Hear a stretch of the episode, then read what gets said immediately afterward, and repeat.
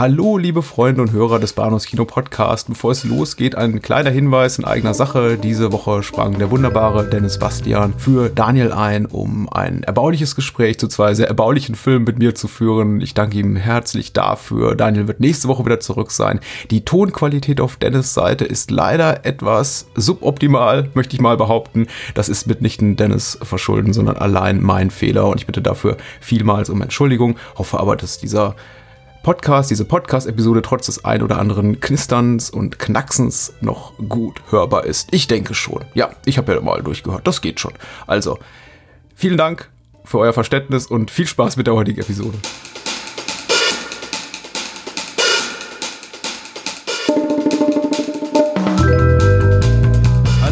Willkommen zur Episode 281 des Bahnhofs Kino Podcasts. Mein Name ist Patrick und bei mir ist ein liebgewonnener Gast, ein sehr geschätzter Kollege und ja, Freund dieses Podcasts, dieses Hauses und äh, meiner Wenigkeit, unser lieber Freund und Kupferstecher und Action-Afficionado Dennis Bastian vom Lichtspielcast. Hi Dennis.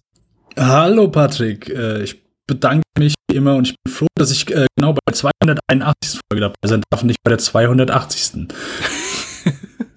Denn die wäre der Exorzist gewesen. Und äh, da hättest du dich umwohl. Okay, das, das nehme ich zurück. Ich liebe der Exorzist. ja, aber vielleicht sind wir beide auch nicht ganz undankbar dafür. Korrigiere mich hier gerne, dass der Horror Oktober sich so langsam dem Ende neigt, beziehungsweise wenn diese Episode hier in die Weltöffentlichkeit tritt, am, ich glaube am 2.11. auch also die diese Ambition, wir reden jetzt über 31 Tage über nichts anderes außer Horrorfilme, auch so ein bisschen uns vorübergezogen ist. Das ist richtig. Ähm, ich muss ganz, ganz beschämt äh, gestehen, dass ich gar nicht dieses Jahr so mitgezogen habe. Ähm, und weil einfach so von äh, Arbeit, Workload und allem habe ich gesagt, ey, ich pack's nicht. Äh, und deswegen habe ich gesagt, weißt du was, bevor ich mir eine Liste mache und schaff's nur zwei, drei Filme davon zu gucken, dann äh, lasse ich das dieses Jahr mal sein. Ich hoffe, das hat mir auch so niemand äh, übel genommen, so, aber ich finde es trotzdem immer, immer cool und äh, ich habe mir zumindest die eine Horror-Serie angeguckt hier auf Netflix, die ähm, ich will immer, ich will immer House on Haunted Hill sagen, aber die heißt nicht so. The Haunting of Hill House heißt die, oder? Ja, genau. Ja. Äh, und die war auch ganz schön und äh, ja, das, das ging mir dann auch immer so in den letzten Jahren so. Es ist eigentlich schon cool, vor allen Dingen gerade so, dass man den Anspruch hat, sich neue Horrorfilme dann anzuschauen, nicht unbedingt das, wo man dann immer so jedes äh, vertraute Halloween zurückkehrt. Klar, das kann ich verstehen, wer dann irgendwann sagt, hier, jetzt habe ich mich nur durch Horrorfilme geguckt, dann wieder ein bisschen Abwechslung zu haben, ist auch ganz angenehm, ja. Actionreich geht's auf jeden Fall weiter und ja, damit kommen wir zum Hauptthema, beziehungsweise zum, zum kleinen Teaser, worüber wir heute sprechen. Es geht um John Woos erste Hollywood-Produktion Hard Target aus dem Jahr 1993 und äh, um unser kleines äh, Jean-Claude Van Damme Doppel komplett zu machen, sprechen wir an zweiter Stelle über Universal, so äh, Universal Soldier. ja, verdammt nochmal. Day of Reckoning. Ich glaube, Tag der Vergeltung oder Tag der Abrechnung zu Deutsch. Ich habe tatsächlich nicht die Mühe gemacht, muss ich zugeben, nachzugucken. Ich meine, es ist Tag der Abrechnung. Tag der Abrechnung könnte hinkommen. Mit äh, JCVD, äh, Dolph Lundgren und ja, das sollte man nicht verschweigen, in der Hauptrolle Scott Atkins. Auch wenn der nicht ganz oben auf dem Plakat steht, sondern die beiden älteren Herren, aber dazu vielleicht dann später mehr. Man muss das Ding ja auch verkaufen. Können. Man muss das Ding ja auch verkaufen und Scott Atkins war eben auch 2012 nicht die Nummer, die im Jahre 2018 ist, muss man dazu sagen. Ich glaube, waren schon die Undisputed Sequels raus? Bin ich ganz sicher. Also zwei auf jeden Fall. Mhm. Also ne, Teil 1 war Teil 1 war noch Wesley Snipes, ja. be bevor er äh, äh, Urlaub gemacht hat. Genau. Und äh, zwei, ich glaube sogar Teil 3 auch schon vor 2012. Ich meine schon. Nicht schlecht.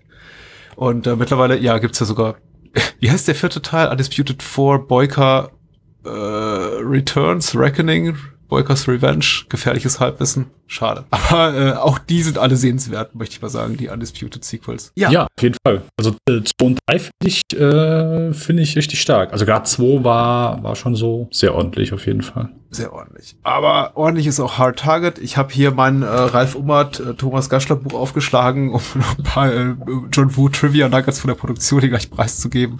Aber zuerst einmal die obligatorische OFDB Inhaltsangabe, auch ähm, wenn der eine oder andere Hörer schreibt, brauchen wir doch nicht für sowas.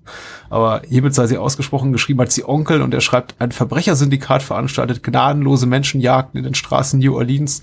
Äh, bevorzugte Opfer sind Obdach, Obdachlose, die 100.000, 10.000 Dollar verdienen können, genau, so, so sie einen gewissen Ort lebendig erreichen.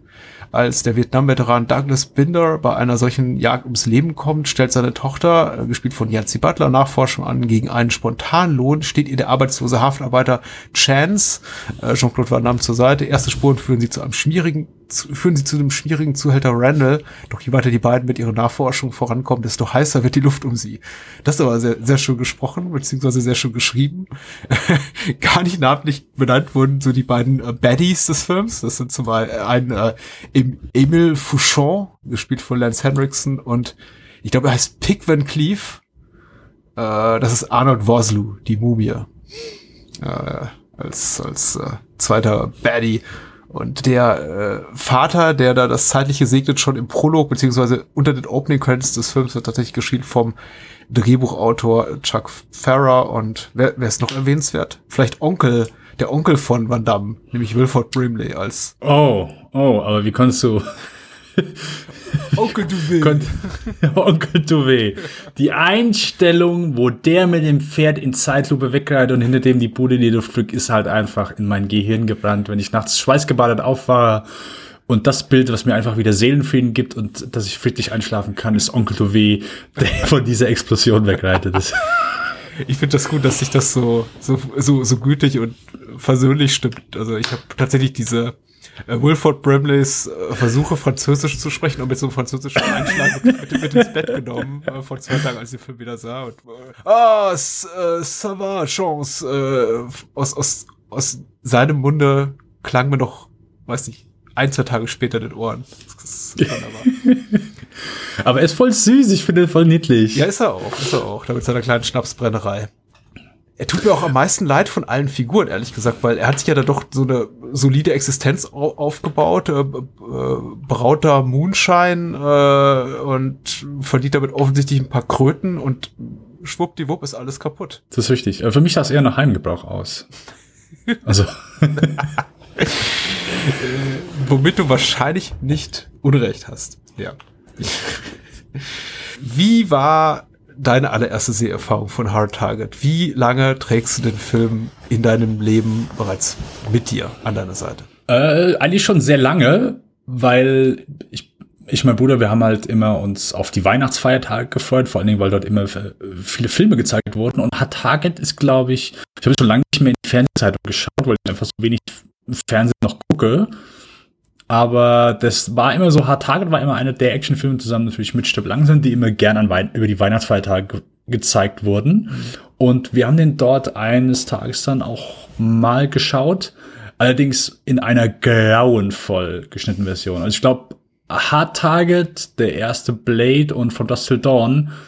Ja. Also wer sich wirklich mal den Film in Gänze in, in der geschnittenen Fassung im Fernsehen angeschaut hat, auch und welche äh, eine Version bitte, die nicht die nach, die, also nach 22 Uhr natürlich, weil dort Filme ab 16 dann gezeigt wurden, aber vor 23 Uhr, weil dort mhm. mussten sie es quasi dann runterkürzen, äh, damit es noch nicht mal eine 18er Freigabe erhält und es ist halt einfach ganz, ganz ekelhaft. Gibt ja hier Schnittberichte mehr als genug darüber. Mhm.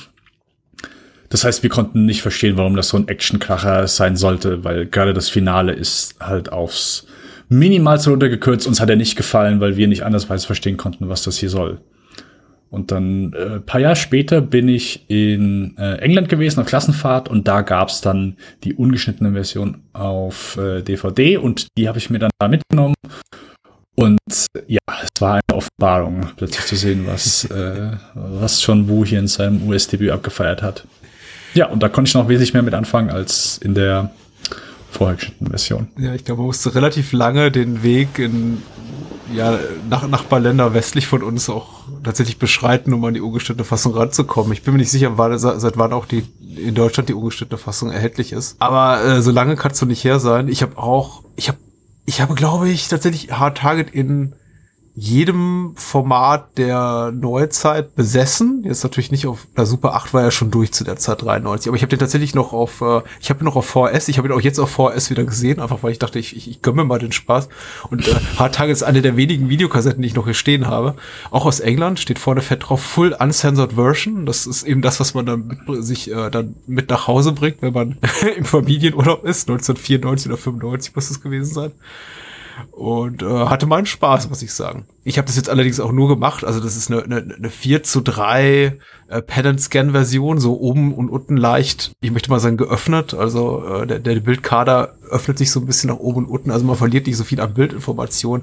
Aber ich wollte nur vorwegschicken, es ist nicht der bevorzugte, die bevorzugte Art und Weise, diesen Film zu gucken. Ich habe mir das aber mal gegönnt, weil die tatsächlich auch in der im, im Original-Kinoformat in der ungeschnittenen Fassung jetzt bestimmt schon sieben, acht Mal gesehen hat und auch mittlerweile fast mitsprechen kann. Also bitte keine, keine Hate-Mail jetzt deswegen. äh, und es hat Spaß gemacht. Hat wieder großartig viel Spaß gemacht. Und um, um die Frage, die ich selber gestellt habe, auch an, an mich zu beantworten, ich lebe eben mit diesem Film tatsächlich schon weit über 20 Jahre und er ist so aus der, aus der Spätphase meines initialen John Woo Enthusiasmus, der ja ganz groß war, Anfang der 90er, als da plötzlich äh, Menschen wie, wie äh, Robert Rodriguez und Quentin Tarantino in keinem Interview die Klappe halten konnten darüber, dass sie eben von, von John Woo inspiriert seien und ähm, ja, an, an, an, ans Ende dieser Phase, da fällt irgendwo dann Hard Target rein. Natürlich muss ich den Film auch haben. Und hat mich damals total begeistert. Hat, hat sich dein Eindruck im Laufe der Jahre geändert oder Liebe wie am ersten Tag? Oder ich meine am zweiten, weil dir es war eher Liebe auf den zweiten Blick, nachdem du es jetzt in einer geschnittenen Fassung gesehen hast. äh, definitiv. Äh, ja, ich würde schon sagen, so Konstanz, ich, Hard Target ist so mein Lieblings-John Woo-Film von seinen US-Filmen. Ähm, ich mag den immer noch unheimlich gern. Ich finde den sehr spaßig, ich finde den schön gemacht. Äh, ich finde, man sieht hier, Hard Target hat wahrscheinlich so, ja, ihm merkt man noch so da vielleicht seine asiatischen Wurzeln an, so ein mhm. bisschen die Hang zur Theatralik und äh, so die Inszenierung hat hier noch am ehesten das, was, was er vielleicht dann da in den Westen mit rübergebracht hat, das verliert er später, glaube ich, dann so in vielen seinen, seinen anderen US-Filmen, die ich trotzdem mag, die ich trotzdem mag, ja. das, noch dazu.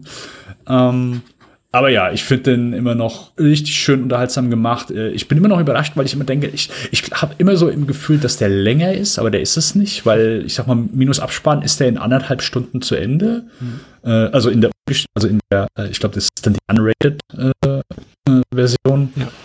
ja, und das geht eigentlich relativ zügig. Ich sag mal so, ab ja, halbe Stunde, 40 Minuten ist er dann auch recht, ja, knapp bemessenes Actionfeuerwerk, was sich dann wirklich bis zum, bis zum Finale durchzieht. Ähm, ich finde die Action gut. Äh, Van Damme ist. Äh, ich will noch nicht mal sagen. Ja, äh, das auf jeden Fall. Aber er ist halt zum Beispiel, er ist jetzt nicht unbedingt auch so der charismatischste Typ, hm. finde ich. Also, keine Ahnung, ist, wir haben ja so, so die ganzen, keine Ahnung, 80 Jahre Actionstars, äh, Lundgren, äh, Segal und so weiter. Also, äh, Segal zum Beispiel, das ist noch jemand, dem kann ich wirklich zugucken. Ich sage, er hat noch so, so ein, für mich mehr, das, man, ich weiß, manche mögen das nicht verstehen, so ein Grundcharisma, was ich, ich sag mal, einen Tick mehr, mehr wertschätzen kann als äh, Van Damme selbst. Ja. Aber er ist halt einfach ein bisschen, äh, ist halt schön agil, seine Kicks, die macht er ja einfach ziemlich gern. Und ich finde halt hier einfach, die, es, es, wird nicht zu sehr auf äh, Klopp, sondern schon äh, viel ja, Pistolen-Action. Da, ich glaube, Van Damme hat jetzt auch nicht so viel äh, Actionfilme, wo, wo er sich nicht mit Pistolen erwehrt, sondern dann eher äh, mittels äh, seiner Kicks. ja, tatsächlich. Wo gibt's doch nennenswerte Pistolen-Action im Van Damme-Film, zumindest in einem dieser Zeit. Hm, vielleicht ein Death kam ein paar Jahre später. Timecop darf er, glaube ich, ein paar Mal schießen. Aber das stimmt schon, klar. Ich meine, die, die, die, die Priorität bei Van liegt auf jeden Fall bei, bei den Handschlägen und Kicks. Und äh, sehen wir auch hier. Äh, Stichwort Charisma finde ich ganz interessant. Mein Eindruck ist ja tatsächlich im Frühwerk von Van Damme war er immer sehr drauf bedacht, maximal cool rüberzukommen, was so sein seinen Performances den Anstrich verleiht, als seien sie extrem kontrolliert. Manchmal wirklich zu, zu, zum Nachteil seiner, seiner schauspielerischen Leistung. Man hat wirklich das Gefühl, also auch so ein paar Zitate hier aus diesem äh, Gaschler Umat Buch bestätigen das auch, was so Produktionsassistenten über, über Van Damme sagen, dass er eben wirklich jemand ist, der zu diesem Zeitpunkt auch, wo er das Englisch noch nicht so ganz dolle Herr ist, äh, jedes, jedes Wort perfekt einstudiert hat, sowieso sehr, sehr wenig spricht und äh, jedes ähm, Hochziehen einer Augenbraue mühsam drei Tage vorm Spiegel vor geübt wurde. Und das macht so, so ein bisschen anstrengend, ihm zuzugucken.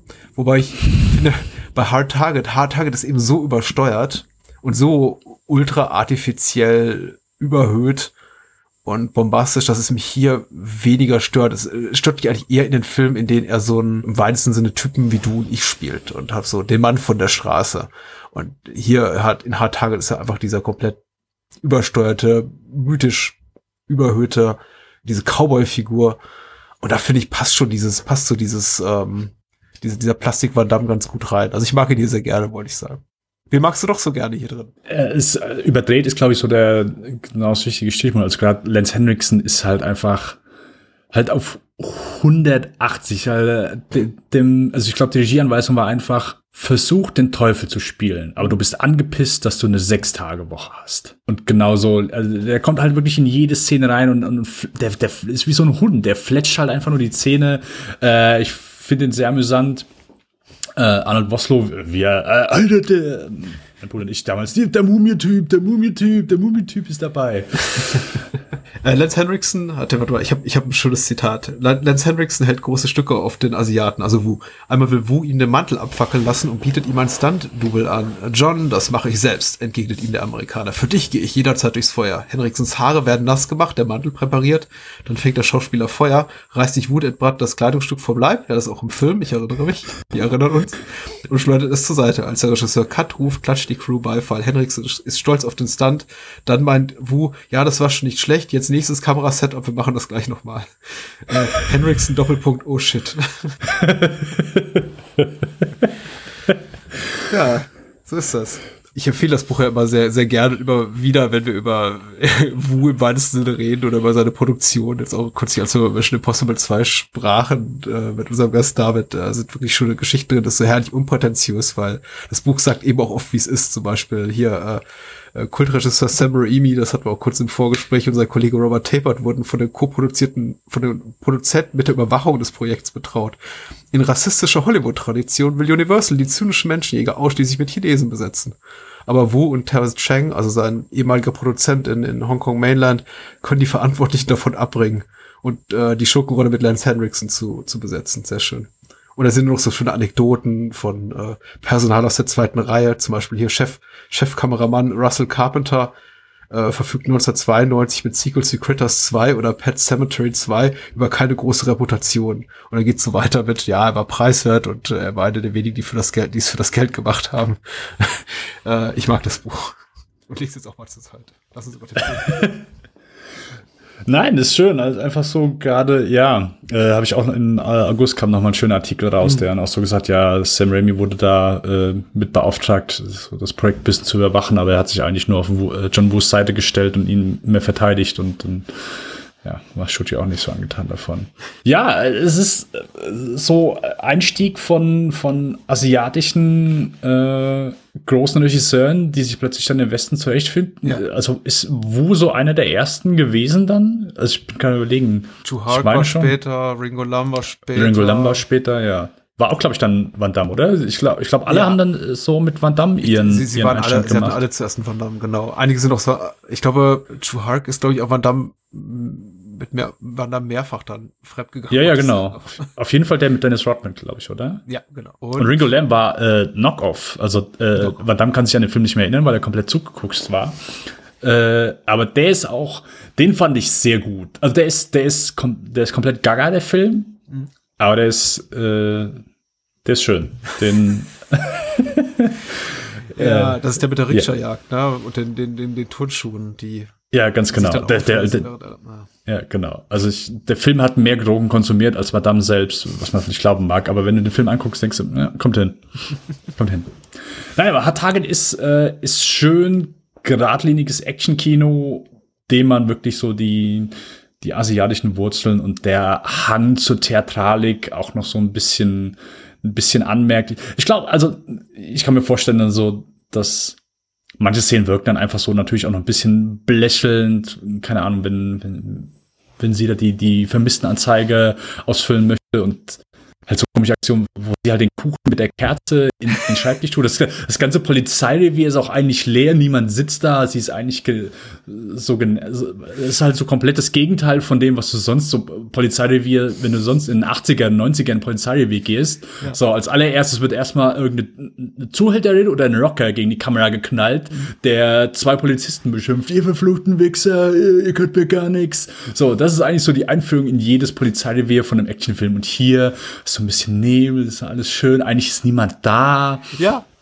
Das ist, das fällt eben extrem auf. Also New Orleans im, in Hard Target ist quasi ein, ein Lost Place, äh, so scheint es. Da wohnt kaum jemand und es gibt, glaube ich, auch nur eine Szene, in der wirklich eine, eine nennenswerte Zahl von Statisten auch zu sehen ist. Und das ist, glaube ich, die als äh, äh hier Chances Freund bei der nächtlichen Jagd dann äh, schlussendlich erschossen wird und dann sich hier äh, Pickwick Cleave, also Arnold Vosloo, ihm, ihm nähert und ihm dann das, das Bündel Geldscheine vom äh, Körper schneidet und tatsächlich ja im Hintergrund dann, dann 100, 100 Statisten rumknien und diese äh, Szene bezeugen und anscheinend ist die Baddies auch gar nicht juckt, dass sie Mord begangen haben vor, vor der halben Stadt. Aber ja, abgesehen davon scheint New Orleans ganz schön leer zu sein fand ich so ein bisschen traurig, aber es trägt auch zur romantischen, also es hat ja irgendwie so was Romantisches für die New Orleans spielen, zumindest auch mit diesem, mit diesem Gitarren-Twang-Soundtrack, so ein bisschen jazzig und schwierig und ölig. Äh, ich habe mal Michael Clayton gesehen, ja. äh, ich liebe den Film und äh, Soderbergh hat mein Audiokommentar dazu aufgenommen und hat er so drüber gesprochen, dass äh, äh, Gilroy in vielen von den Straßenszenen sich einfach gar nicht viele Statisten geholt hat. Also, wenn du Tilda Swinton, die Szene mit Tilda Swinton, die sie mit diesem anderen Typen verbringt, mit ihm labert, äh, auf offener Straße, du siehst im Hintergrund mal ein oder zwei Personen rumlaufen, ansonsten ist es fast komplett leer. Mhm. Er sagt so, ja, wir haben uns einfach gar nicht die Mühe gemacht, wirkt viel besser, äh, brauchst einfach nicht, nicht viele Leute und äh, ja, das gibt einem noch mal so ein bisschen so eine unheimliche Stimmung, dass einfach niemand rumläuft. Und gerade hier, ähm, wenn, wenn dann Elijah durch die, die Massen läuft, dann, hey, helft mir, helft mir, helft mir. Und ja, kein kümmert's eigentlich. Ja, und das, dass das New Orleans in Hard Target so eine Art, also nicht dem kein Abbild des tatsächlichen New Orleans ist oder noch nicht mal eine Annäherung. Damit muss man eben relativ viel, relativ früh auch im Film frühzeitig Frieden schließen. Denn sonst wird man, denke ich, mit dem Film nicht warm. Es gibt eben diverse Momente, in denen Dinge passieren, die so nicht möglich wären in einer echten, sagen wir mal, belebten Stadt mit wirklichen Menschen. Ähm, zum Beispiel, und, und sei es nur hier der, der allererste Übergriff auf äh, Jensi Butlers Figur, die dann auf offener Straße am helllichten Tag von äh, fünf oder sechs Männern wüstens an, angegangen wird. Also äh, ihr, ihr werden irgendwie Prügeln und Vergewaltigung auf offener Straße angedroht und niemand tut irgendwas, bis dann eben quasi hier unser Held Chance äh, Jean-Claude aus, aus dem Nichts auftritt und sagt, hey, Jungs, mal halblang. Und äh, also das ist die Art von New Orleans, in der wir uns bewegen. Ein, ein überwiegend menschenleerer, äh, gesetzloser Ort, in dem eigentlich jeder das tun kann, was er will und äh, das Auftauchen von für die Figur, für die, für den Plot, für die Erzählung tragenden Figuren immer begleitet werden von einem Gitarrentwang oder von einer Jazz-Trompete. Das ist schon toll. Ja, es ist nicht ganz Schlumpfhausen, aber es ist auch nicht ganz Death Wish 3. Also so ein bisschen was dazwischen. Äh, die Action allgemein. Also würdest du so, ich sag mal so, für eine Hollywood-Produktion ist es zumindest jetzt schon noch mal so.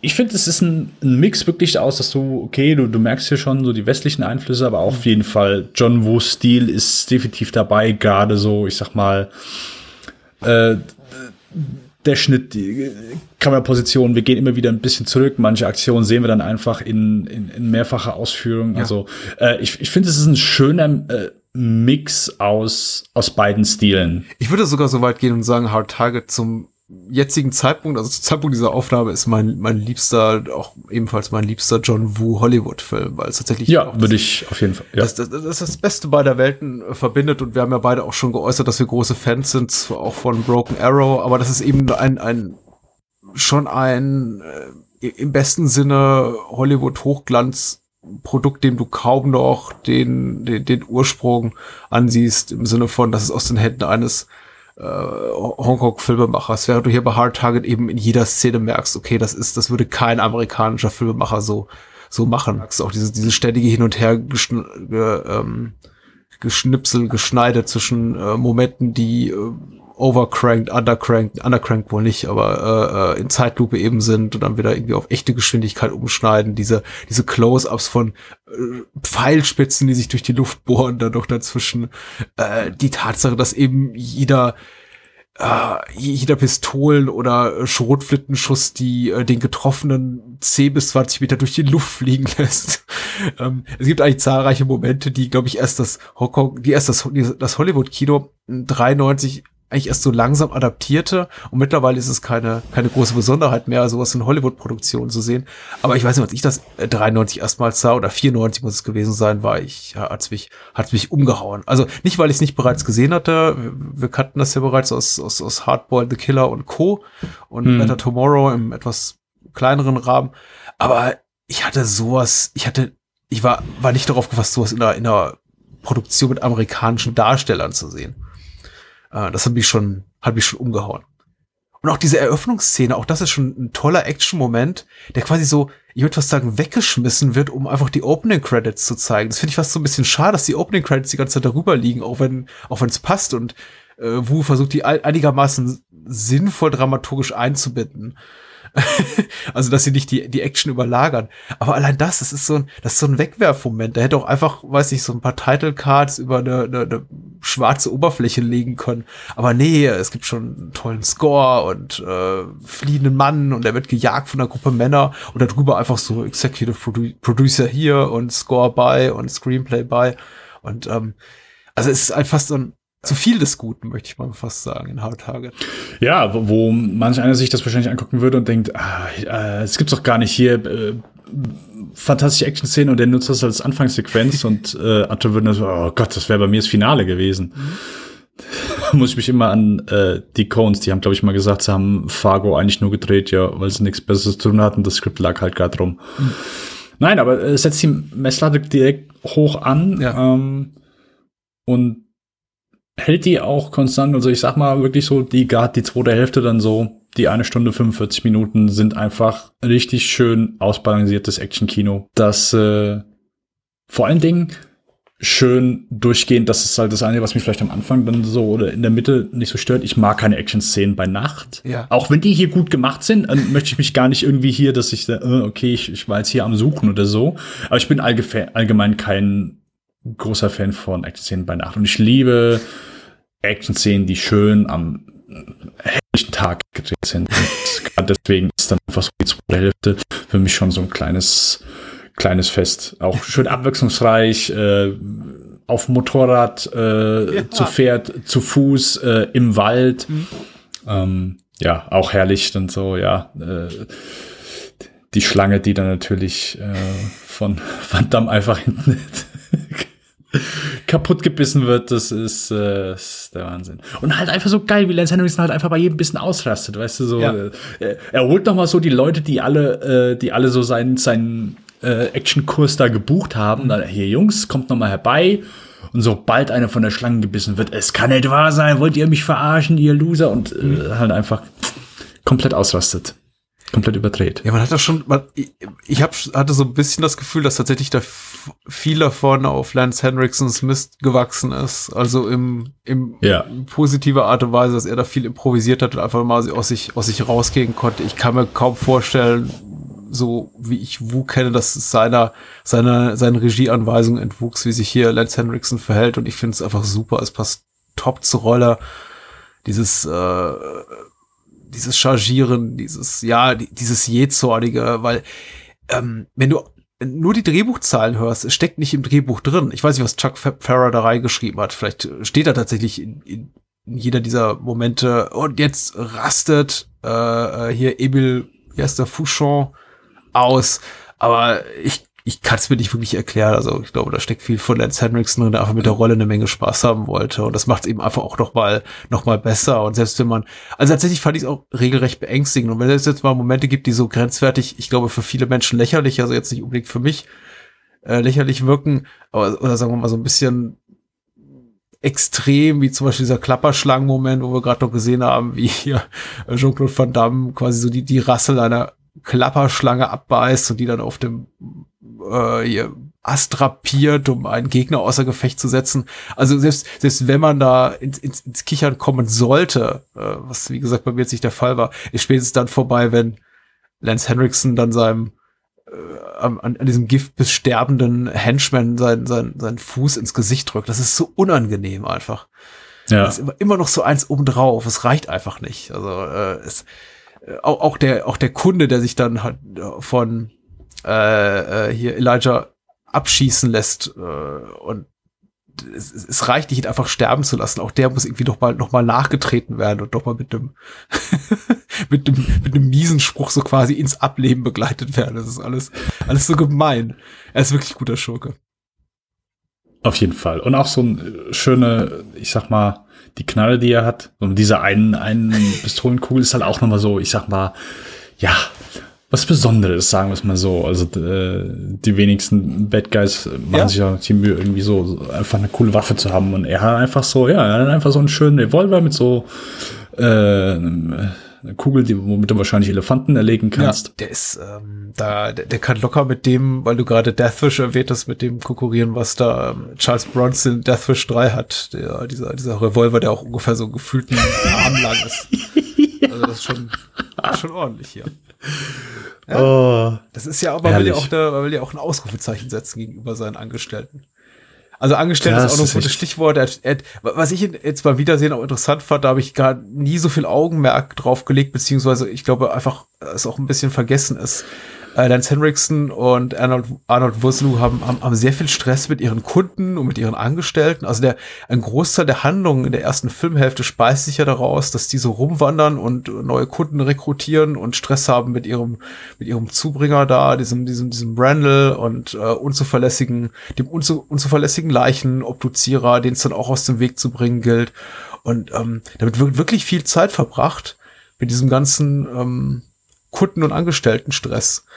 Und da habe ich mich doch ernsthaft wirklich auch gefragt, ob es vielleicht daran lag, dass man wusste, dass das Drehbuch eigentlich über mehr als 60 Minuten trägt, wenn man das rauslässt. Oder hm. hat, hat Van Damme gesagt, ich will nicht so viele Dialogzeilen haben, wie es jetzt auch in dem in dem Umart-Buch hier an, äh, Umart-Gaschler-Buch angedeutet wird, dass äh, Jean-Claude Van Damme gesagt hat, ich will nicht so viel reden, gib mir, gib mir die Action, aber lass mich nicht labern. Also wir verbringen sehr, sehr viel Zeit mit den Schurken und mit deren naja, organisatorisch-bürokratischen Probleme. Ich glaube es, also äh, klar, jeder Film hat irgendwo im Schnittraum, da gibt es längere Fassung, aber ich glaube von Hatagas geistert auch wirklich eine, eine Workprint-Fassung herum, die man, wenn man sich eventuell etwas äh, anstrengt, äh, finden kann. Ich habe es noch nicht gesehen, aber die scheint noch mal äh, ein Tick länger. Ich glaube, es sind dann auch gut über zwei Stunden. Mhm. Ähm, aber was ich so gelesen habe, ist da auch nochmal, ich sag mal, vermehrt Action drin und ja, wahrscheinlich die Hälfte aller Szenen noch mal ein mhm. bisschen mehr in, in Zeitlupe.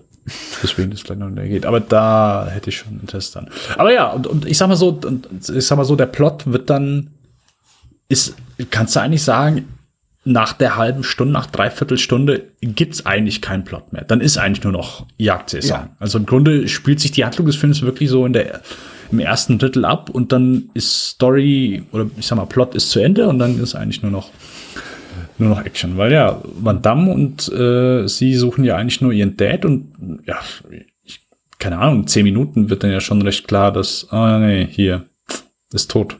Es macht natürlich die Schurken hinten raus äh, stärker, also macht sie durchaus bedrohlicher. Am Anfang fragte mich jetzt doch wieder beim etwas kritischeren Wiedersehen, warum verbringe ich so wahnsinnig viel Zeit mit denen? Ich glaube, die Antwort auf die Frage kann recht simpel sein, weil der, der zweite Teil des Films, wie du schon richtig sagst, kein, keine Zeit für irgendeine figürliche Entwicklung lässt und weil wir natürlich auch dann entsprechend mit einigen äh, Bammel, äh, im weitesten Sinne auch, sagen wir mal, Respekt vor den, vor den Antagonisten auch in die zweite Hälfte gehen, die ja äh, immer und immer wieder zeigen, dass sie total skrupellos sind und äh, auch, auch kein, äh, keine Skrupel davor haben, Menschen vor hunderten Zeugen zu exekutieren und auch gerne mhm. mal überflüssigerweise so ein bisschen zusätzliche unnötige Gewalt anzuwenden.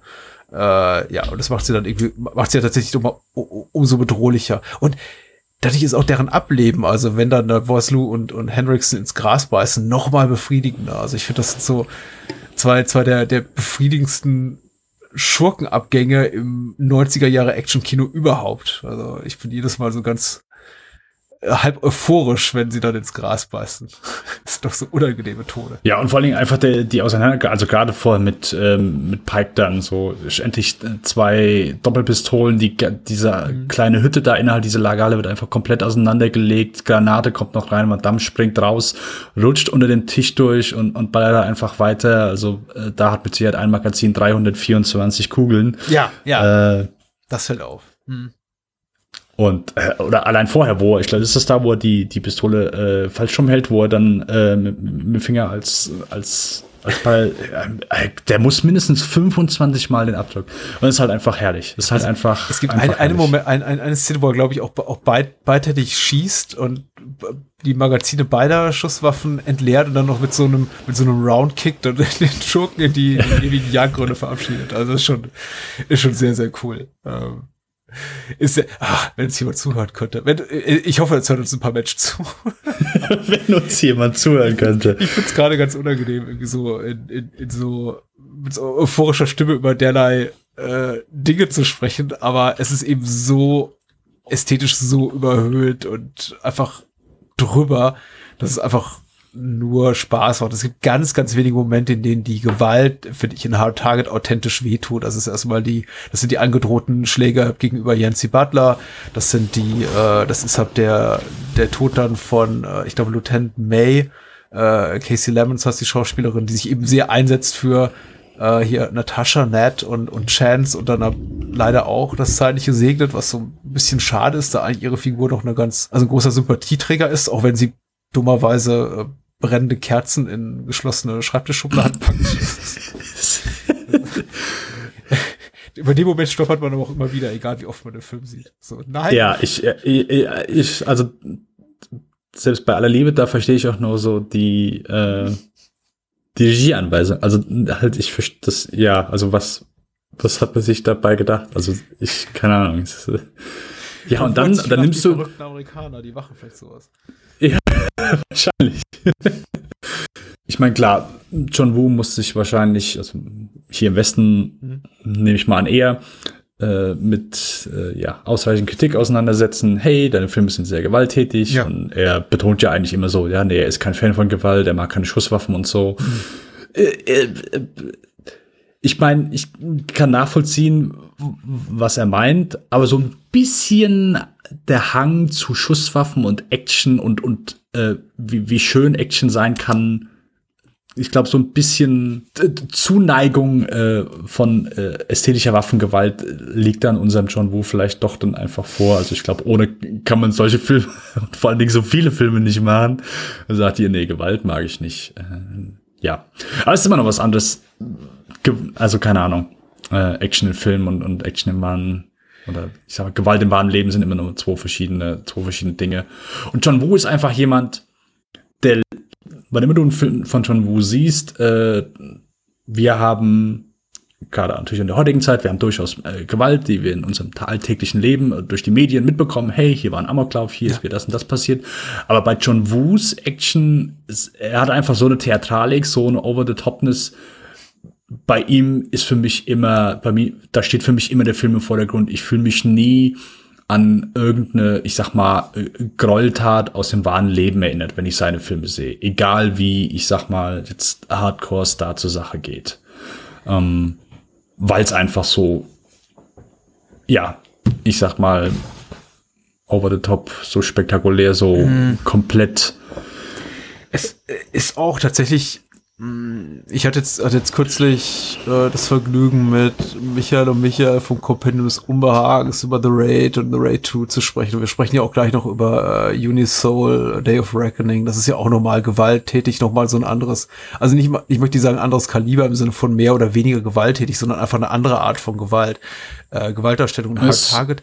Unangenehmer einfach. Ja, auf jeden Fall unangenehmer und Hard Target ist eben eine, ich möchte auch nicht sagen klinische Gewaltdarstellung, denn wir sehen natürlich Blut spritzen und wir sehen auch Menschen sterben, aber es ist eben alles sehr sehr, also filmisch, äh, sehr, äh, ich möchte sagen, es ist fast, es wirkt fast harmlos, da die, die Menschen, die wir sehen, überwiegend als widerwärtig, abstoßend, dumm oder einfach komplett charakterlos gezeichnet werden. Wenn ein, äh, wenn wir jetzt bei Onkel Duvet sind, Onkel Duvet und äh, sehen eben ein, ein, ein Baddie im Tanktop, äh, schlecht rasiert, schlecht frisiert, offenbar ein bisschen zu viel Holz und zu wenig Krips in der Birne äh, der einfach nur auf dieses, auf dieses, auf diese Hütte zuläuft von Onkel Duvet und die Tür auftritt und dann erstmal ohne nachzudenken äh, 40, 50 Schuss da reinfeuert mit äh, verbunden mit einem Schreien und erst dann feststellt, da ist ja niemand.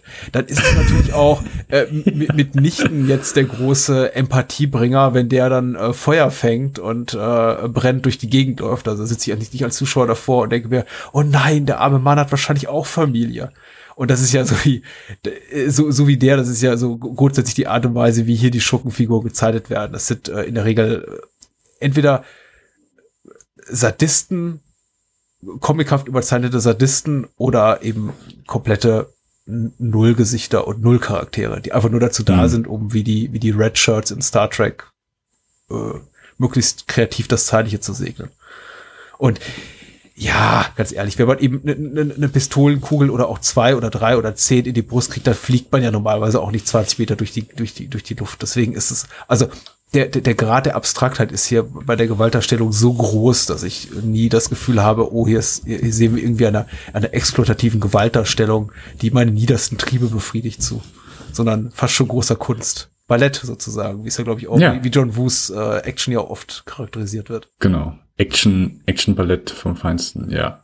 Wie gesagt, ich sage das als jemand, der John Woos US-Filme zum Großteil wirklich mag. Den einzigen, den ich wirklich nicht, also den ich als schlecht bezeichne, ist ein äh, Paycheck. Aber er hat dann einfach schon so in den Nachfolgefilmen leider dann einfach viel seines Stils verloren. Mhm. Ah, ja, ah, das klingt auch schon so falsch. Es ist immer noch genug John Woo in den anderen Filmen drin, aber durch einen westlichen Filter ja.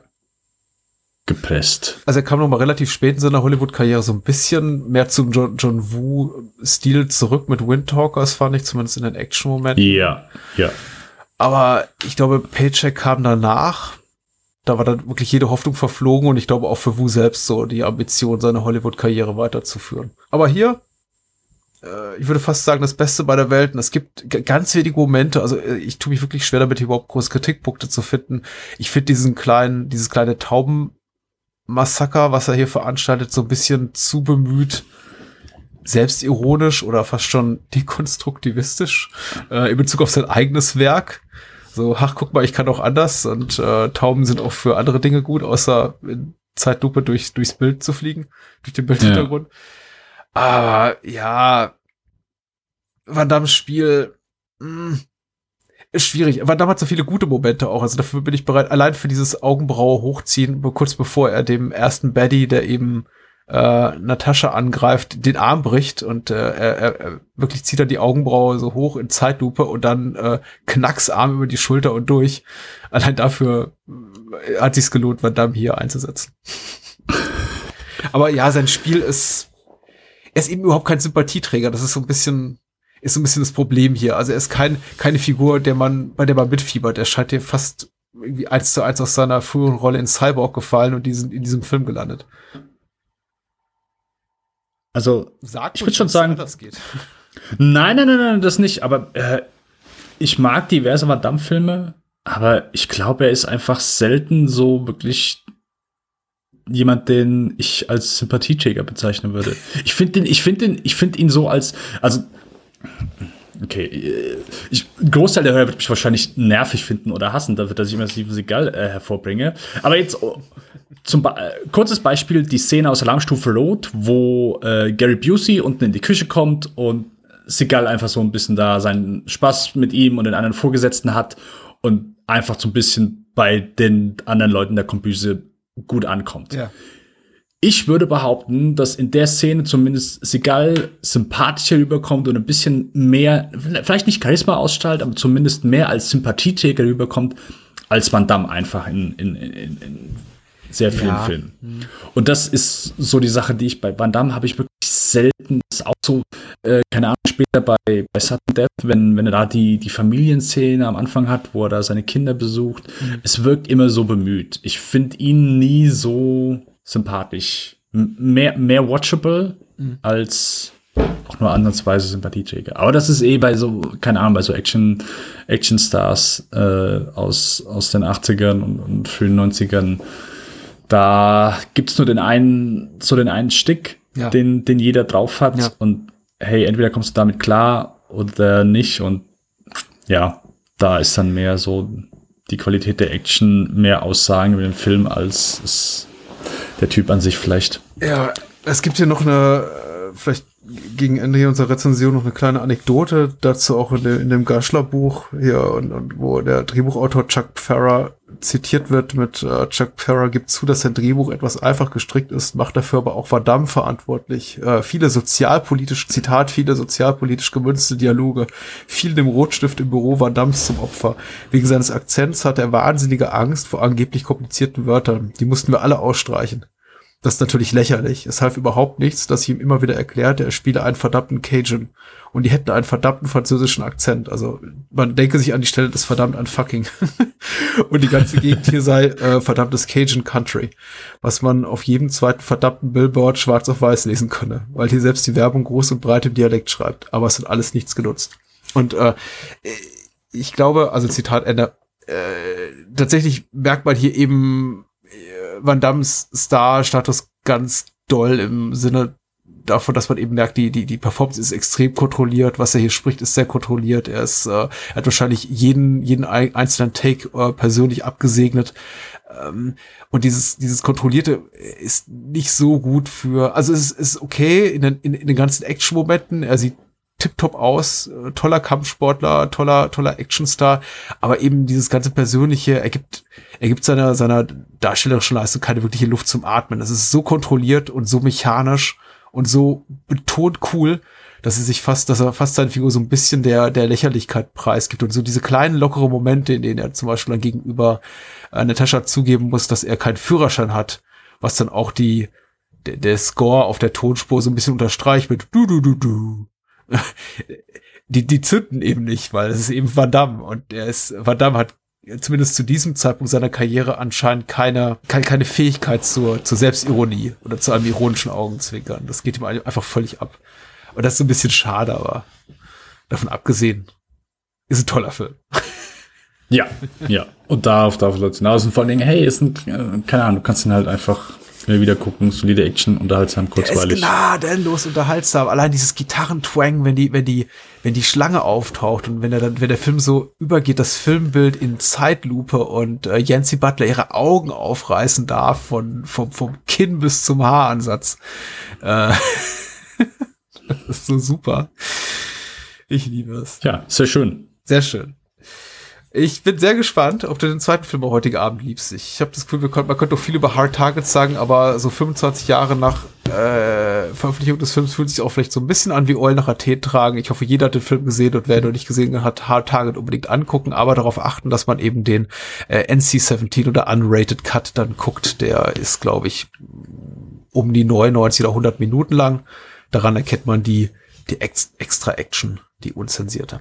So, Universal Soldier, Day of Reckoning, ähm, kam 2012 nach einem, mm, ich glaube, zwei Jahre nach quasi der, der, der kleinen Van Damme Renaissance, die er mit so mit JCVD hatte. Ist das korrekt? Ich meine und äh, war auf jeden Fall so Teil der Rehabilitation von äh, Van Damme im, im, im Action-Genre. Er war ja relativ lange Zeit abgeschrieben, hat dann irgendwie Sequels zu seinen größten Hit gema Hits gemacht und teilweise auch Filme, auf die man heute nur noch mit, auf die man heute eher ungern zurückguckt. Also wenn ich so Van Dammes äh, Filmografie angucke zwischen, ich möchte mal sagen, Ende der 90er, als dann auch mit, mit True Hark-Film langsam Schluss war und bis zu äh, JCVD, JCVD, der, Entschuldigung, der kam im Jahr 2008 raus und dann im Jahr darauf Universal Soldier Regeneration.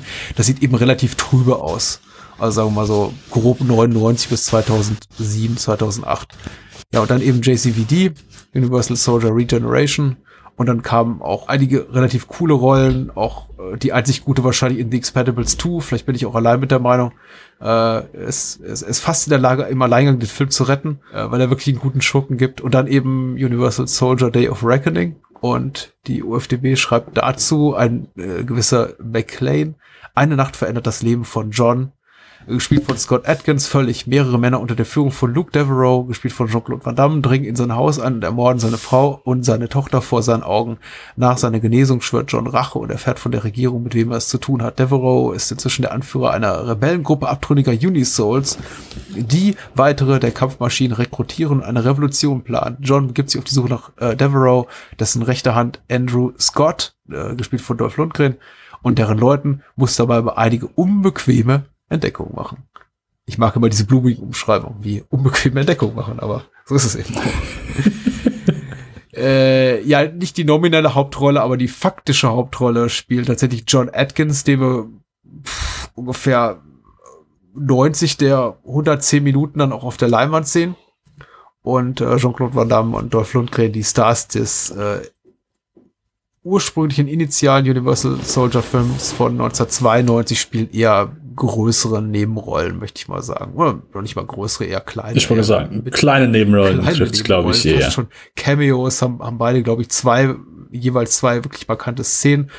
Äh, Universal Soldier ist der äh, für Komplettisten sechste Film der Universal Soldier Reihe, wenn man nur die Kinofilme zählt, der vierte Film der Reihe. Beziehungsweise die Kinofilme kann man ja nicht zählen, weil Day of Wrecking ist eine Direct-to-Video-Produktion. Warum wiederum ist gar nicht, äh, es gibt ja gar kein Direct-to-Video mehr, also eher Direct-to-Streaming.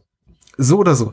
Sorry, Dennis. Wie bist du zu Day of Reckoning gekommen? Ich weiß nicht mehr genau, wo es war, bei irgendeinem Podcast, irgendwo wurden auf einmal, äh, wurde jemand gefragt, hey, was sind so die letzten Actionfilme, die du äh, gesehen hast, wo du überrascht von warst? Mhm. Und da wurden beide John Himes Filme genannt, also der Regeneration und Day of Reckoning. Und ich, wie bitte, äh, irgendwelche die Direct to Video Universal Soldier Fortsetzungen sollen gut sein. Äh, wollt ihr mich verarschen? Okay.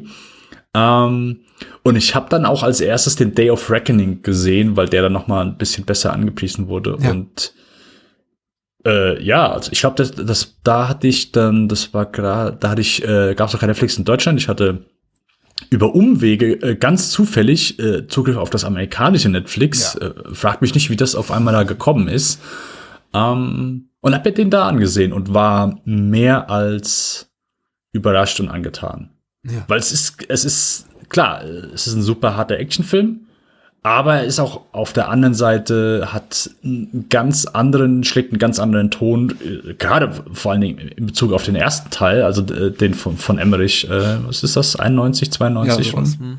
Ja, also ganz, ganz anderer Ton. Äh, ich glaube, für einen Podcast habe ich das, also wird wahrscheinlich auch von anderen so beschrieben, als so quasi der Versuch, ein Apocalypse Now mit, ja, dem, dem, dem Grindhouse-Actionfilm zu machen, oder zumindest mit dem Grindhouse-Actionfilm, zumindest im Actionfilm, der äh, jetzt nicht viel Beachtung äh, findet. Ja. Und ich finde John Hyams auch in Bezug auf Regeneration, dass er bei beiden Filmen wirklich natürlich gerade Linie-Actionfilme gemacht hat, äh, auch stellenweise sehr unangenehme, weil die Filme stellenweise dann auch, ja, äh, von der Action her recht wehtun und, und äh, durchaus, ja, nicht so ein äh, in Anführungszeichen spaßigen Ton anschlagen, wie es vielleicht Hard Tagen tut, aber dass es sich zumindest mal ohne jetzt da viel Zeit zu mit verbringen, aber zumindest einen, einen Grundton anschlagen, hey, diese Menschen hier, die äh, Maschinen sind,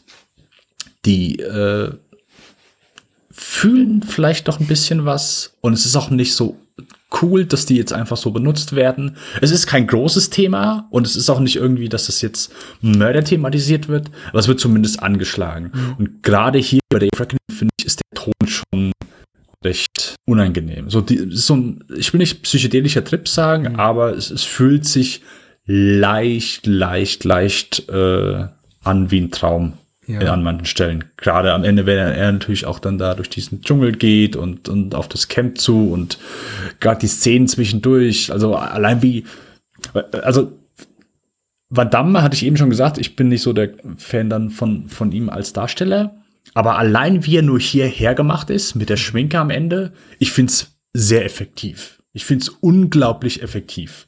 Und da muss der auch gar nicht viel sagen oder meme oder machen, sondern einfach nur äh, genauso belgisch reingucken, wie, wie er das tut. Und mit der Schminke, es funktioniert einfach. Also ich finde, der hat, äh, klar, ist vielleicht auch nicht für jedermann. Aber ich finde gerade, ich sag mal, in diesem Nischengenre, wo du mit einem Mikrobudget nicht viel machen kannst und dir einfach da die Hände sehr, sehr oft gebunden sind, bin ich zumindest sehr, also ich war sehr angetan damals, ich war unglaublich überrascht, was, was möglich ist ja. in diesem Genre. Also ich war wirklich überrascht, hey, cool, was kannst du hier einfach draus, was einfach aus diesem Film gemacht wurde, aus, ich sag mal, einer mickrigen Prämisse, was vorher für, ja, schlockige Action hergehalten hat. Und ich würde beide Filme, äh, Day of Reckoning, gar nicht mehr auch als so schlockig bezeichnen, sondern wirklich ordentliche Filme, die ja, vielleicht sogar mit noch einem höheren Budget noch ein bisschen mehr hätte rausgeholt werden können. Ich habe jetzt beim Rewatch, Patrick, wir hatten eben kurz drüber gesprochen, es ist für mich nicht mehr das Ult äh, noch das Highlight, was es damals war, als ich es überrascht äh, gesehen habe, weil das einfach so der Überraschungseffekt dann ein bisschen weg ist, finde ich. Hat daher ein bisschen was für mich an, nicht an Qualität abgenommen, aber der Überraschungseffekt ist einfach weg, wenn ich das so sagen darf. Ja.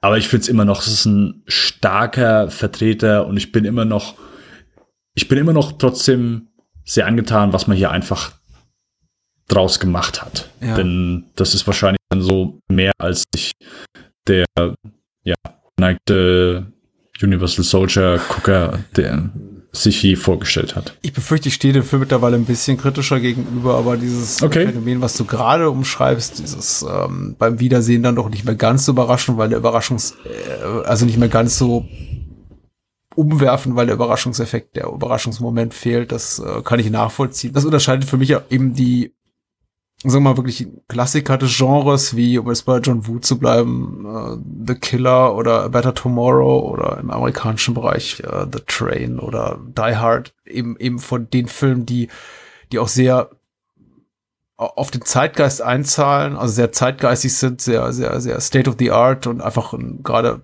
so, so, so, so, einen Trend bedienen, beziehungsweise gerade einen neuen Trend etablieren, der dann von anderen nochmal getoppt wird. Das unterscheidet für mich eben diese zwei Arten von Filmen. Und äh, Universal Soldier fällt für mich eben genau wie äh, der erste The Raid und Dread, die auch beide im selben Jahr 2012 rauskamen, eben in diese Ecke, wow, das ist mal ein Ausrufezeichen, haut mich echt um, äh, begeistert mich wirklich. Ich äh, nahm aktiv an der popkulturellen Debatte dann, Debatte dann äh, damals auch äh, teil. In, in Deutschland hatte man ja auch das Glück, den auf dem Fantasy Film Festival gucken zu können. Also ich glaube, das einzige Land überhaupt, wo, wo der Ball auch in, in, in einem Kino lief, lief einigermaßen regulär.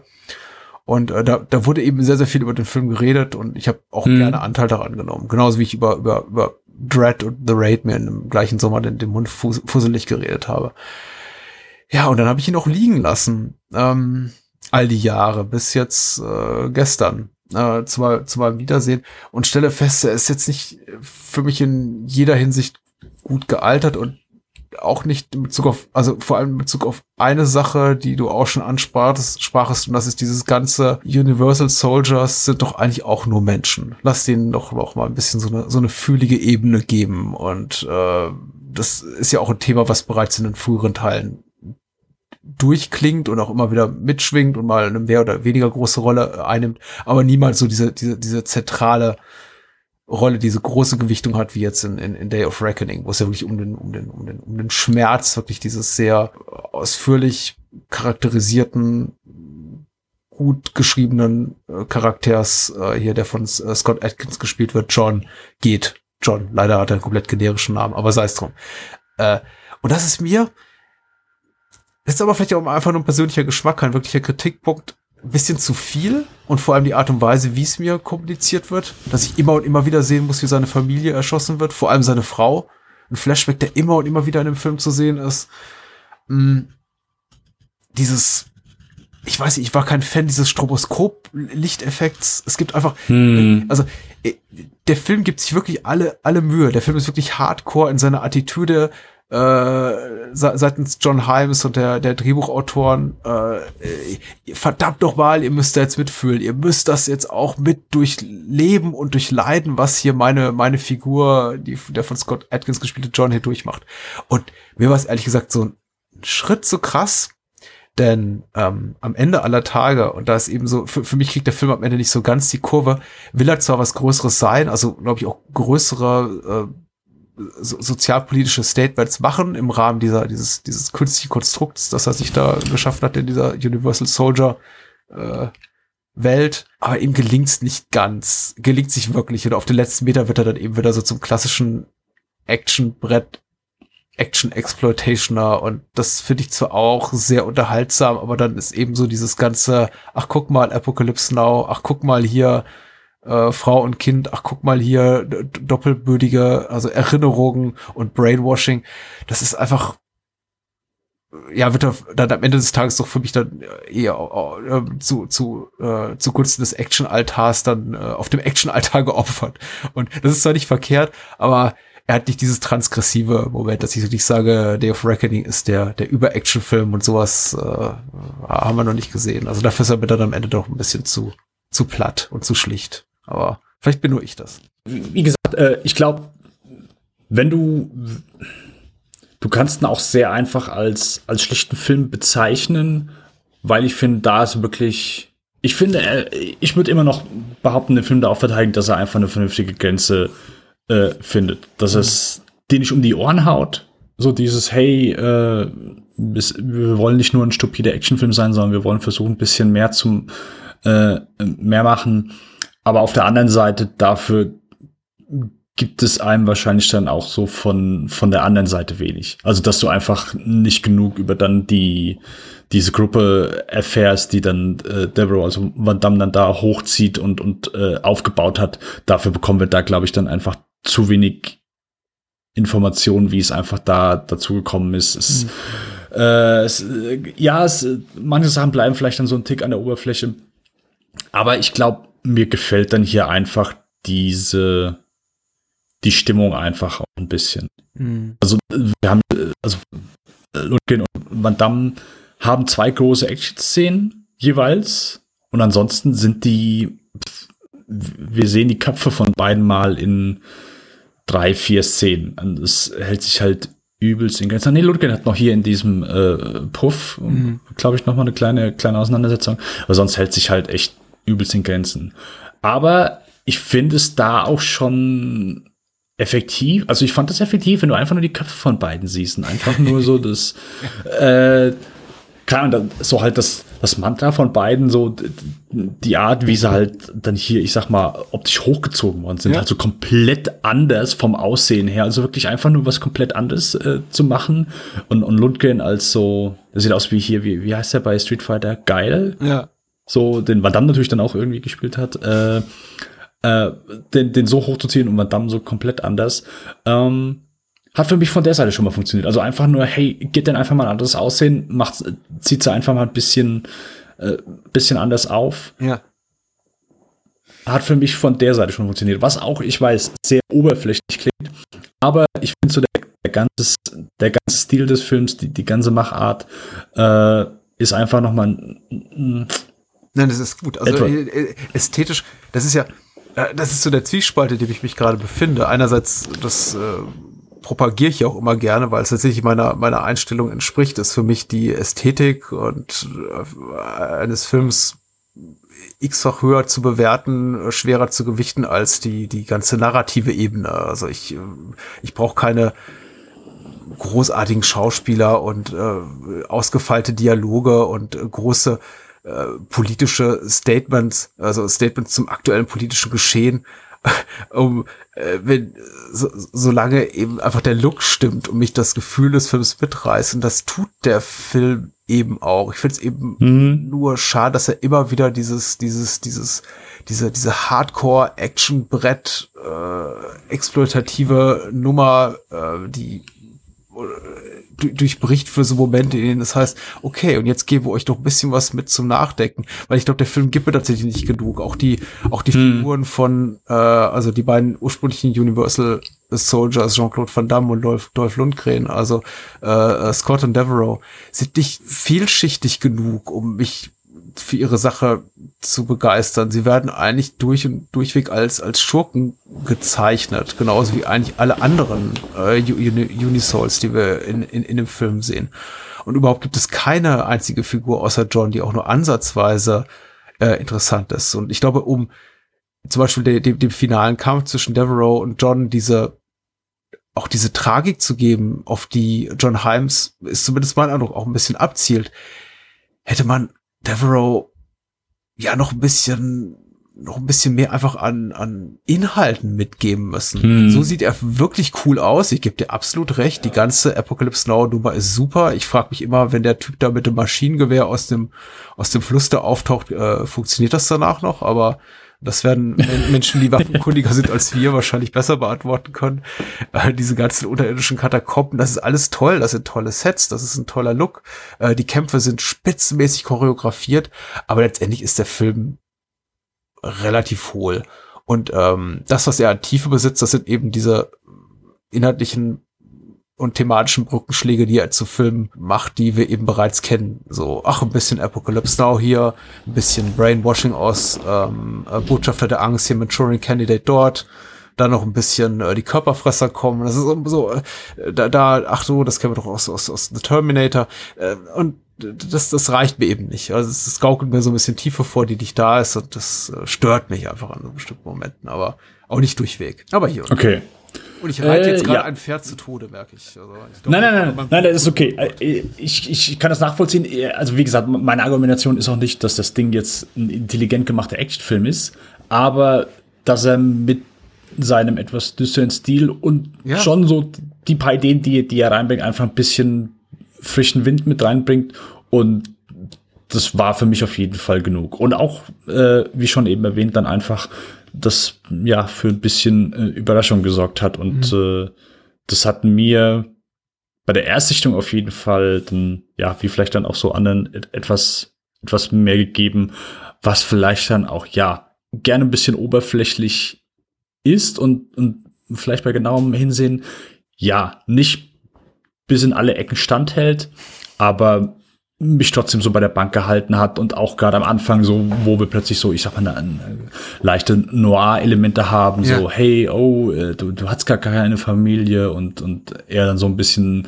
ja, Selbstsuche während des Films betreibt. Ja. Ähm, ja, äh, war, war für mich einfach trotzdem ein, ein angenehmer, düsterer Genre-Mix, der für mich in Stücken immer noch sehr gut funktioniert, wenn er auch nicht mehr so ganz die so umgehauen hat, wie, wie es damals. Also ich muss wirklich gestehen, als ich den damals gesehen habe, ich war halt wirklich hin und hin und weg, hin und weg, kann man kann man wirklich sagen. Also das äh, das war dann schon, weil ich es einfach nicht so von von, von der Reihe erwartet habe. Ja. Aber ich gebe dir, ich gebe dir absolut recht in einem Punkt, dieses ganze Mystery, also Element, dieses, ähm, diese, ja, du hast ja durchaus recht, wenn du sagst, er hat so einen kleinen Noir-Einschlag. Also schon jemand mit einem äh, Mann ohne Gedächtnis macht sich auf die Suche äh, Handlungsschema, was wir auch aus anderen Filmen kennen. Und der Film macht tatsächlich was Interessantes draus. Und ähm, ich fand auch den, na, Twist kann man es nicht nennen, aber es gibt eben diesen, diesen kleinen, dieser, diesen narrativen Haken, den der Film an einer Stelle schlägt, an dem eben John quasi feststellt, dass möglicherweise er selbst einen Mord begangen hat, an den er sich nicht erinnern kann. Fragezeichen, das wird ja dann erst später aufgeklärt. Also der Film hat schon so zwei, drei Momente, die, ich möchte nicht sagen unvorhersehbar sind, aber schon hm. äh, für einen Actionfilm auf jeden Fall etwas Besonderes darstellen. Also wo man sich äh, Hard Target stopft ja seine Handlung auch aus mit Nebenhandlungen, aber die sind nicht besonders raffiniert, sondern die befassen sich eigentlich überwiegend mit Figuren, die uns nicht interessieren, wie zum Beispiel den, den Leichenbeschauer und den, den, den, den Schmierlappen da in seinem Büro, der äh, Kriegs Kriegsveteranen weiter vermittelt an, an, an Menschenjäger.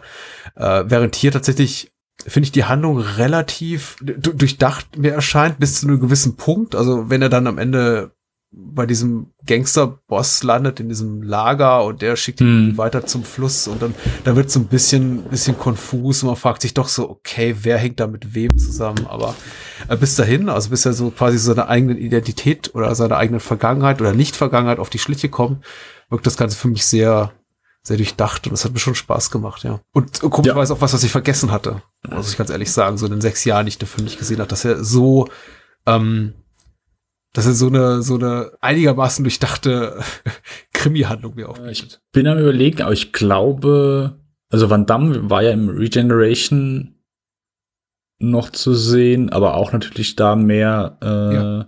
da war Nebencharakter und hier äh, schon, das sind klar, beide sind natürlich immer noch dann also Dolph Lundgren wieder Teil der Reihe. Ja.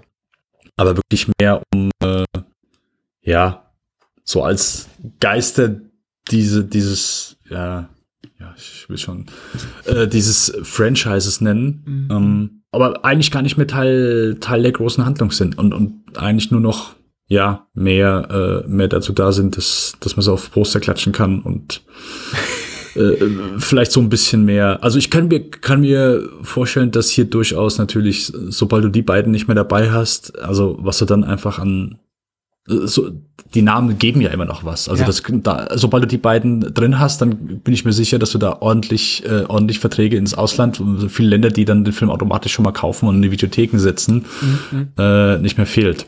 Ja, das stimmt. Und dafür finde ich es dann einfach, ja, gut eingesetzt. Ja. Weil sonst, also gerade so, so die alternden Stars, ja, hey, komm, du, du darfst noch mal hier für zwei Minuten auftauchen.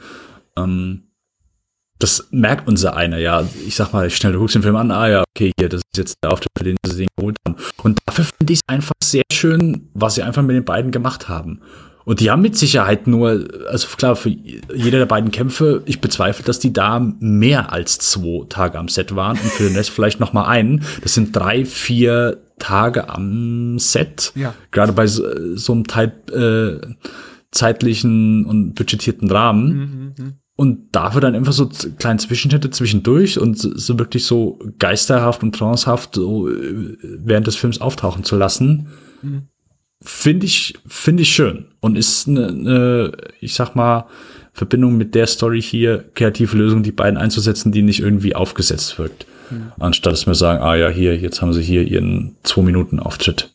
Hinsichtlich zukünftiger Universal Soldier Sequels ist es auf jeden Fall nicht ungünstig, das, was äh, John Himes hier gemacht hat, nämlich jetzt hier auch äh, äh, Andrea Arlovski wieder in einer tragenden Rolle zu besetzen, der auch schon im Vorgänger dabei war. Der Pitbull äh, ich glaube, Mixed Martial Arts Kämpfer, ne? Sieht zumindest mhm. so aus. Äh, auch so richtiges Baumstamm von einem Kerl und jetzt hier auch noch äh, Scott Atkins äh, einzuführen, der ihm körperlich so ein bisschen unterlegen zu sein scheint, aber eben auch äh, enorme, enorme Physis mitbringt, eine äh, ne, ne, ne, ne tolle körperliche Ausstrahlung und äh, schon mal so damit einzuleiten, die Möglichkeit, dass wir eben in zukünftigen Universal Soldier Sequels eben Ka äh, Van Damme und Dolph Lundgren nicht mehr sehen. Er hatte ich auch ehrlich gesagt gedacht, beziehungsweise auch gehofft, dass es kommt. Jetzt scheint äh, Day of Reckoning nicht so der finanzielle Erfolg gewesen zu sein. Das ist ja im Streaming-Zeitalter auch oft nicht nachvollziehbar für uns als äh, Otto-Normal-Kinogucker, äh, wie viel Umsatz so ein, so, ein, so ein Film macht und äh, oft kriegt man davon nichts mit und der macht wahnsinnig viel Geld in, in, in Übersee, in China oder sonst wo.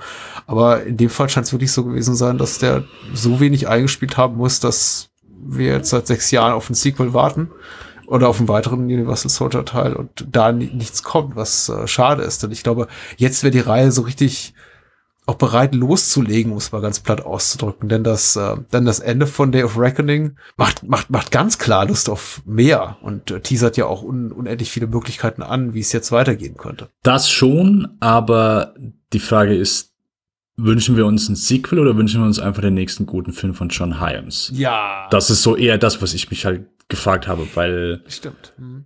Äh, also, primär Sequel, Universal Soldier, ja. Äh, ich hatte vorher kein Interesse, weil ich nicht.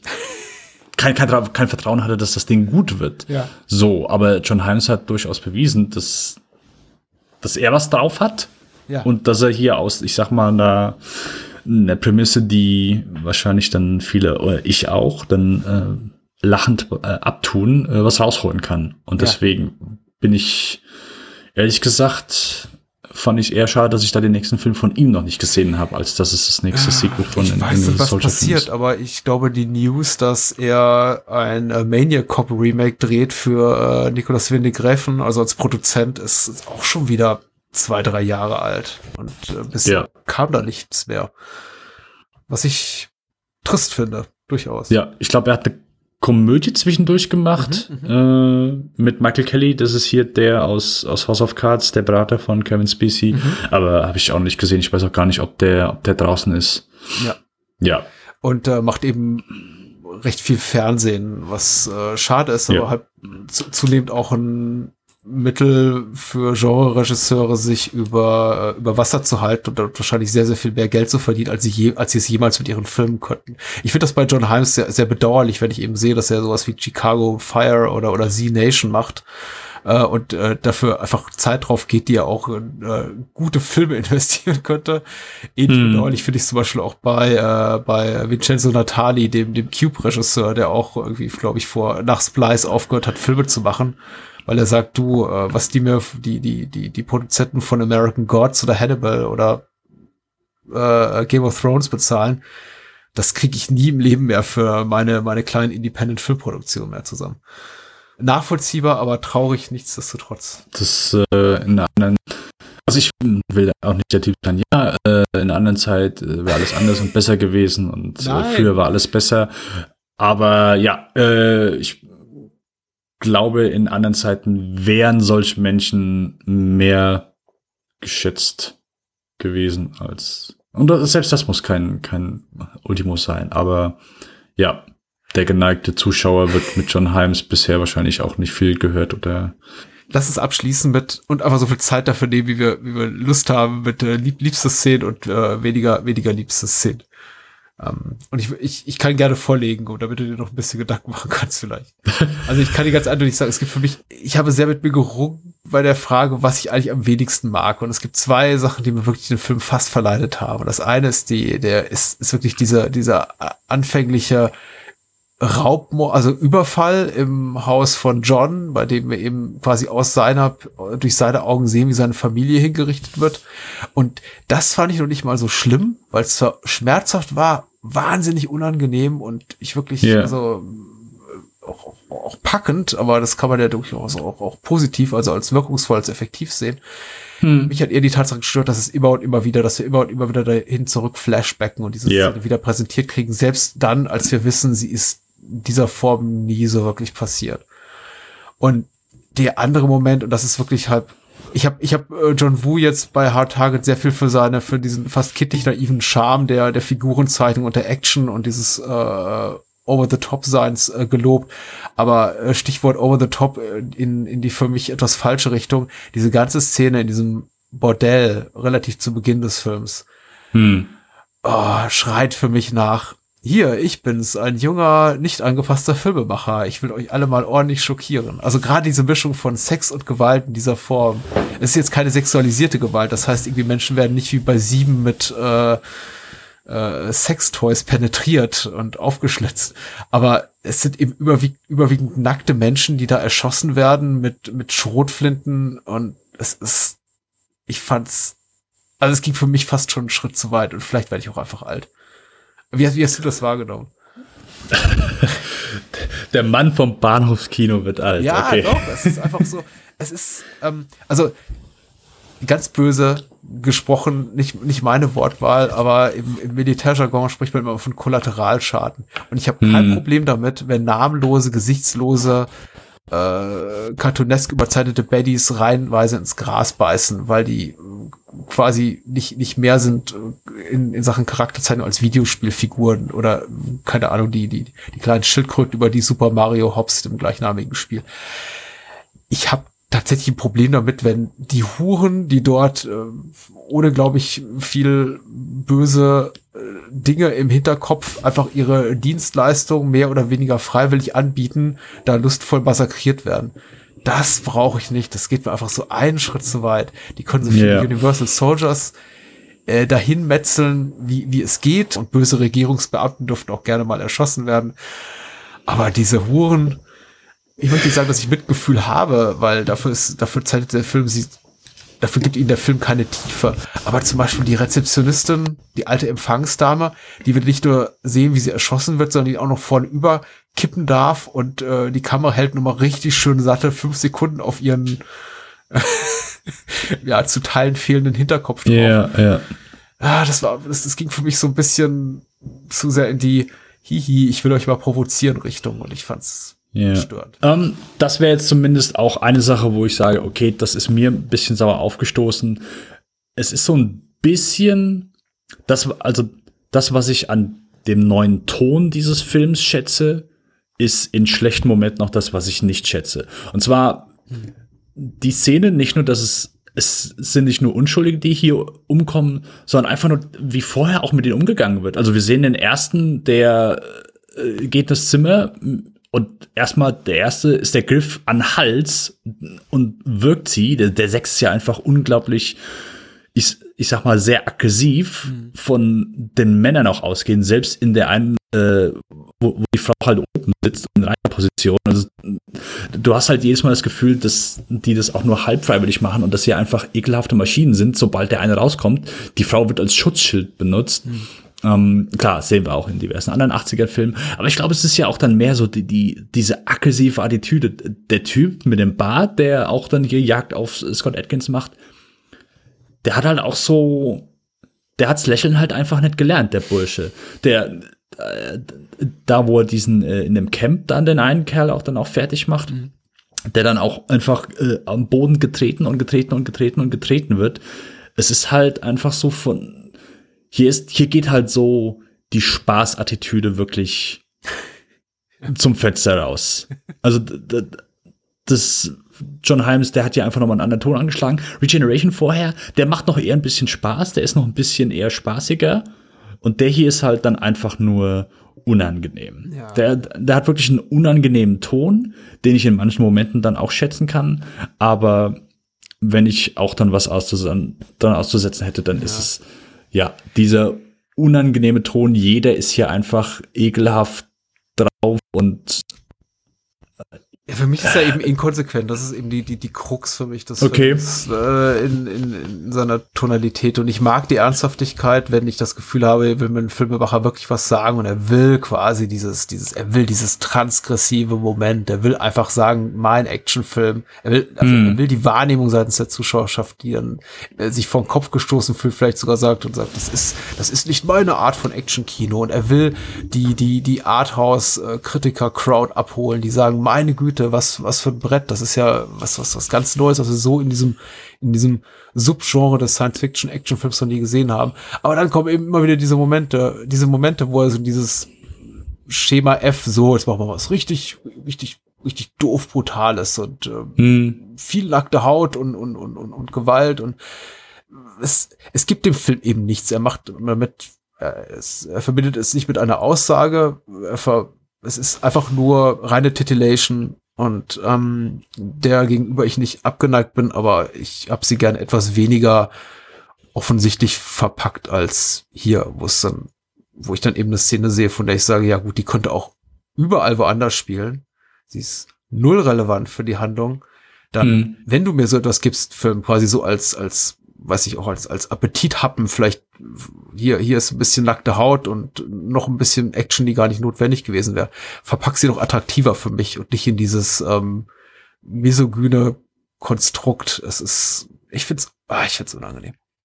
Äh, was, was ist angenehm? Was, was ist so ein Moment, von dem du sagst, ja, das ist äh, da, da steht der Film über allen anderen seiner Zeit oder über den meisten anderen?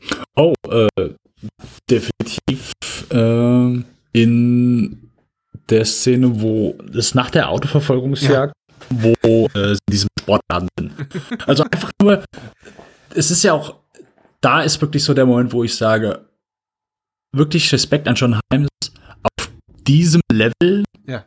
Mit dem Geld und unter so Zeitdruck. Also ja. das, das hörst du ja einfach immer, weißt du, an, an also bei solchen, also du, du musst ja nur von Tarantino, was da bei denen am Set abgeht, was für Zeit die haben, was, was sie sich erlauben können. Das ist halt einfach Zeit und Geld ist der Wahnsinn, wie viel Qualität du manchmal mit Zeit und Geld erreichen kannst.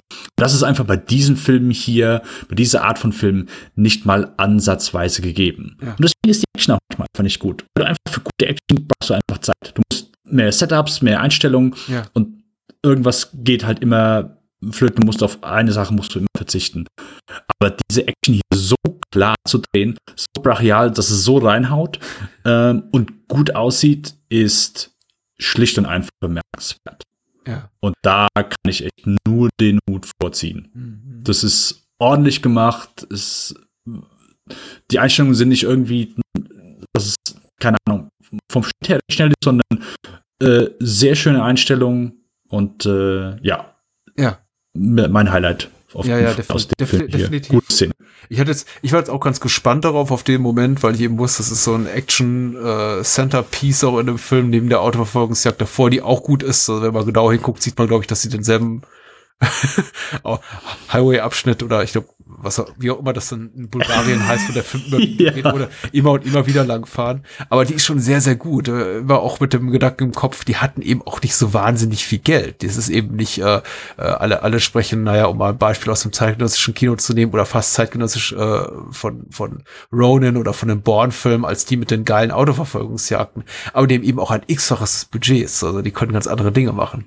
Aber äh, was hier äh, Day of Reckoning macht, ist eben wirklich ein Brett. Also hat, hat mir Spaß gemacht. Und ja, der Moment danach ist auf jeden Fall ähm, spitzenmäßig gefilmt. War gespannt darauf, ob, ob sie die, die Action auch, äh, was so die, die, die, die, den Schnitt und ähm, die Darstellung äh, betrifft, so gut hinkriegen wie in den äh, Filmen, die Scott Atkins hier mit äh, Isaac Florentine macht. Aber äh, ja, auf jeden Fall dem ebenbürtig und hat mir auch richtig gut gefallen. Und wie gesagt, wir sollten auch neben Scott Atkins definitiv sei, sei, sein Gegenspieler, äh, den, den russischen Martial Arts äh, Fighter hier, Andrei irgendwas, Andrei Arlovski, den Pitbull erwähnen, der ist einfach. Nee, nee, so ist Name war richtig, er ist Andrei irgendwas. Andrei, der Pitbull Arlovski, äh, ja. krasse Type, ja, auf jeden Fall. Magnus. Ähm.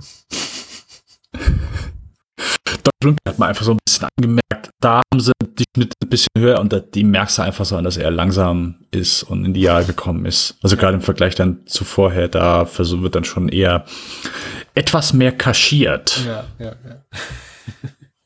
Hast du noch Gedanken, die du zu Universal Soldier Day of Reckoning loswerden möchtest? Ich kann immer nie einschätzen, ich, du weißt es vielleicht eher, ja. ob sich sowas dann jetzt, ob die, die Filmbesprechungen her, also ich würde mir sowas glaube ich, in den meisten Fällen natürlich nur an, wenn ich den Film gesehen habe. Aber falls sich das jetzt jemand angehört hat und hat die Filme nicht gesehen, weil er sagt, hey, weißt du was, Universal Soldier Fortsetzung brauche ich mir nicht geben. Also ich glaube, mittlerweile haben dann schon einfach viele mitbekommen, dass die eh, dass die beiden Vertreter, also Ministry Generation und Day of Reckoning, recht stark sind und ordentlich gemacht.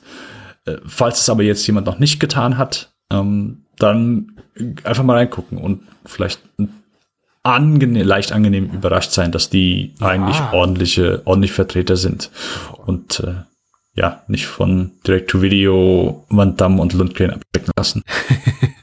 ja, und ich glaube, es ist auch äh, rausgekommen. Wir haben ja, haben sie eher, wir haben sie primär mit einem Scott Atkins Film zu tun. Äh, ja, das, das Falls so. das für einige Menschen eine Rolle spielt. Man muss ja sagen, nicht ganz unverschuldet haben äh, Jean-Claude Van Damme und Dolph Lundgren ja ihren, ihren fast makellosen Ruf, den sie irgendwann in den 80ern und frühen 90ern hatten, schon so ein bisschen befleckt im Laufe der Jahre und äh, auch auch in den letzten Jahren sind sie nicht mehr ganz so sagen wir mal, gut in Sachen Qualitätskontrolle ihrer, ihrer Filmauswahl. Aber das war auf jeden Fall so eine Hochphase, zumindest für Van Damme, zwischen äh, JCVD und dem hier. Äh, hat er gute Sachen gemacht. Und äh, von mir auch eine nicht uneingeschränkte, aber doch äh, von Herzen kommende Empfehlung für Day of Reckoning. Und wenn man sich über weitere gute Filme informieren will, Dennis, wo findet man dich denn? Weil der Lichtspielcast, habe ich gehört, ist ein ganz famoser Podcast. Oh, Patrick, da sagst du aber was. Wo hast du das denn gehört? Ja, zum Beispiel auch als, als Gast bei dir. Es macht mir immer sehr viel Spaß, aber ich habe ein wahnsinnig vielfältiges Programm. Und vielleicht magst du kurz anpreisen, wo man das so hören kann.